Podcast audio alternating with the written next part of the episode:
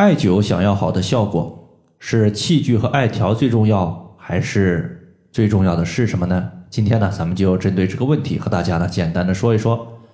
大家好，欢迎收听艾灸治病一百零八招，我是冯明宇。那么在艾灸过程中，很多朋友都想要一个非常好的调病的效果，但是最重要的到底是什么呢？有人说是经络穴位，也有人说是艾灸的器具。还有朋友说，可能是艾条。其实呢，我认为大家在艾灸过程中最重要的就两点，一个是心态，另外一个呢就是执行力。那么啥是执行力呢？说白了就是，如果你想要调节病症，你得动手去做，不是光想就能把病症给解决的。一些新手朋友呢，他们由于刚刚接触艾灸，受到一些所谓专业老师的影响。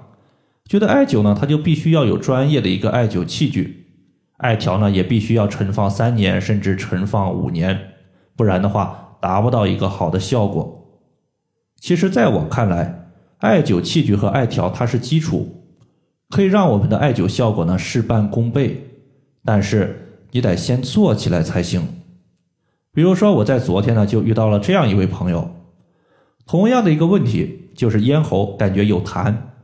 说白了就是中医的梅核气，或者说西医上的慢性咽炎。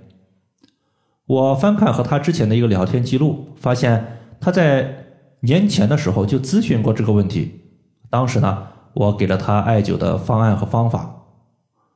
这次呢，他再次咨询同样的问题，我以为呢是因为之前的方案没有效果，或者说是效果不理想，所以呢才来咨询的。后来呢，在和他聊天的过程中，我才发现。他是压根儿就没有艾灸，别说艾灸了，他连艾条长什么样子自己都没见过。现在呢，他再次咨询的一个原因是想看一下这个病症过了这么长的时间，有没有更好、更有效的方法。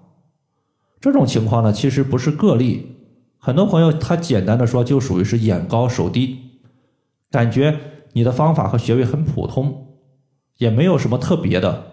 自己呢，就一直在找自己认为很有效，或者说自己感觉很特别的方法。殊不知呢，大道至简，你的执行力到位了，病症呢才有解决的可能性，并不是我们自己想的到位了，这个病症它就解决了。第二个情况呢，咱们来说一说心态的问题。心态的好坏，它决定着你的一个艾灸效果能够达到什么样的一个程度。我就遇到过这样一个朋友，他收听我的音频呢也有很长时间了。如果从最开始算的话，最起码也有两三年的时间。最开始呢，这位朋友他想解决的问题呢，就是女性的子宫肌瘤问题。当时呢，她的子宫肌瘤有三公分。他当时问我说：“子宫肌瘤用艾灸管用吗？”我的回答是：不一定管用。因为无论是什么样的病症，也无论你用什么样的方法，有成功的，他就肯定有失败的。当时呢，他感觉用艾灸解决子宫肌瘤，心里边没有底，然后呢就没有下文了。直到去年夏天，他再次和我聊天，说自己在一年多的时间里面用了很多的方法，中医的有，西医的也有，肌瘤呢，它没有变小，反而变大了。现在呢，已经有五公分多了，并且呢，月经不调的情况特别严重，尤其是出血的问题特别明显。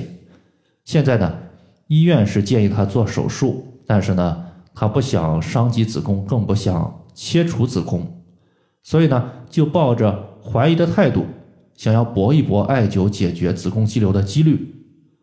最后呢，他是坚持了一个月时间，可能还不到一个月。就去做了子宫的切除手术，那么但是非常巧合的是啊，他后来呢把他的一个亲戚朋友介绍给我，他的问题呢也同样是子宫肌瘤，他的这个朋友呢就特别的相信艾灸，平时呢用艾灸解决一些小病小灾，比如说感冒、咳嗽，基本上呢都没吃过药，都是艾灸解决好的。当时呢，关于艾灸的一个几率情况，我也和他讲了。说艾灸的一个对于子宫肌瘤成功几率呢不算高，但是他就是愿意做，甚至说子宫肌瘤如果说最后变得大了，大不了就是一刀呗，反正呢我不怕。这是他当时说的一个话。这个朋友呢，他是用了三个月的时间，控制到了一个子宫肌瘤出血的情况是解决了。到了今年呢，现在大概有大半年的时间，子宫肌瘤这段时间呢没有增大，反而呢还有一些略微的缩小，整体情况呢还不错。对于病症而言呢，如果你坚信这个方法对你来说是有帮助的，那么最后你坚持下去。可能会发现，你已经超越了芸芸众生，得到的结果呢还不错。但是如果你最后抱着的心态是一个试一试、尝试一下、怀疑的心态，用这些心态去做事情的时候呢，可能你收到的效果也就是不太理想的一个效果。所以你的心态是什么，你就会吸引什么，最后呢就会拥有什么。所以我希望大家在解决问题的时候，一方面。要有好的心态，另外一方面呢，要去做，不要光想。好了，以上的话就是我们今天针对艾灸的问题，和大家呢简单的说这么多。如果大家还有所不明白的，可以关注我的公众账号“冯明宇艾灸”，姓冯的冯，名字的名，下雨的雨。感谢大家的收听，我们下期节目再见。